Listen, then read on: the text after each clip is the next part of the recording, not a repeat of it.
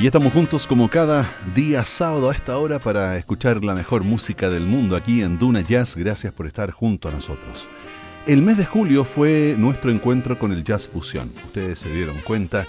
Lo cerramos con una entrevista al Holman Trio que en menos de una hora va a comenzar su presentación en el Teatro Nescafé de las Artes. Si aún no tienes un panorama para esta noche, hazte un regalo y anda a ver y escuchar esta propuesta de Etno Jazz. Si tienes panorama, cancélalo y anda al Nescafé de las Artes a escuchar al Holman Trio.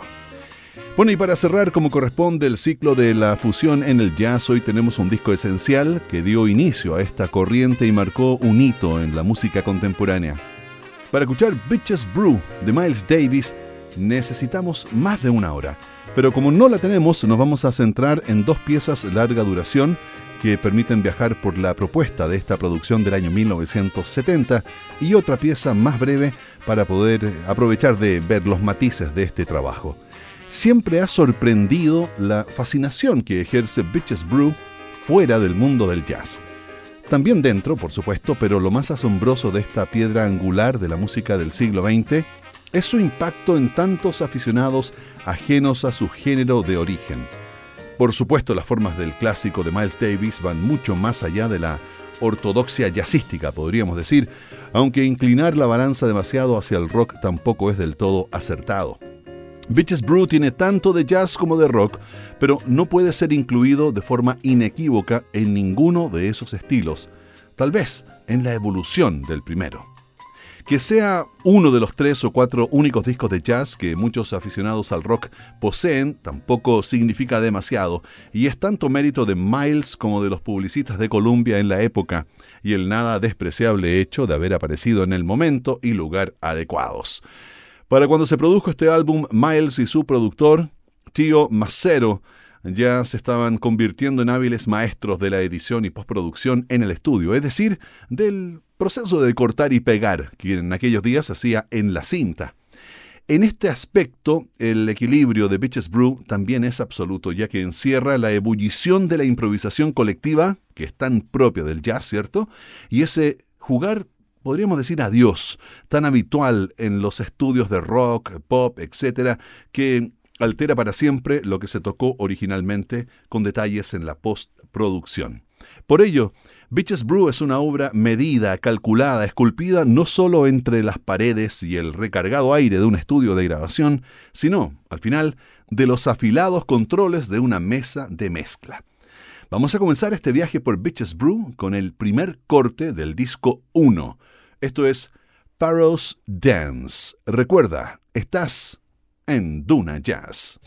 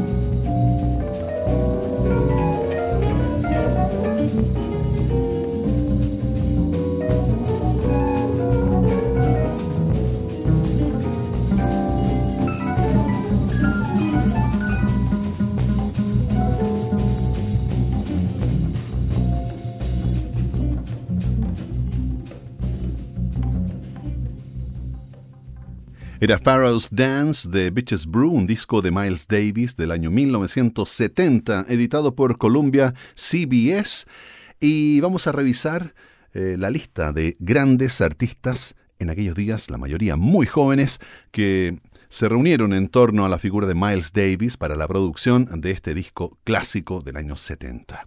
Obviamente Miles Davis en trompeta, Wayne Shorter en el saxo soprano, Benny Maupin en el clarinete bajo, Chick Corea, Joe Sawinul y Larry Young en el piano eléctrico, Dave Holland en el contrabajo, Harvey Brooks bajo eléctrico, Jack DeJohnette, Lenny White y Don Alias en baterías, Yuma Santos percusión, John McLaughlin guitarra eléctrica. Y precisamente la siguiente pieza que vamos a escuchar lleva el nombre del gran guitarrista estadounidense. Sin más introducciones, escuchemos John McLaughlin del disco Bitches Brew en Duna Jazz.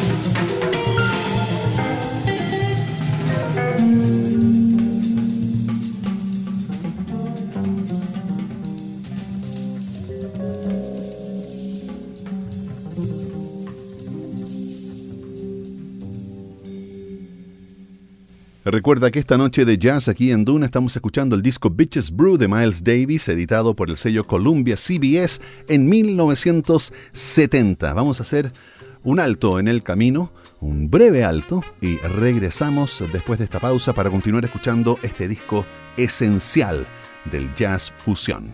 Ya volvemos con más Duna Jazz.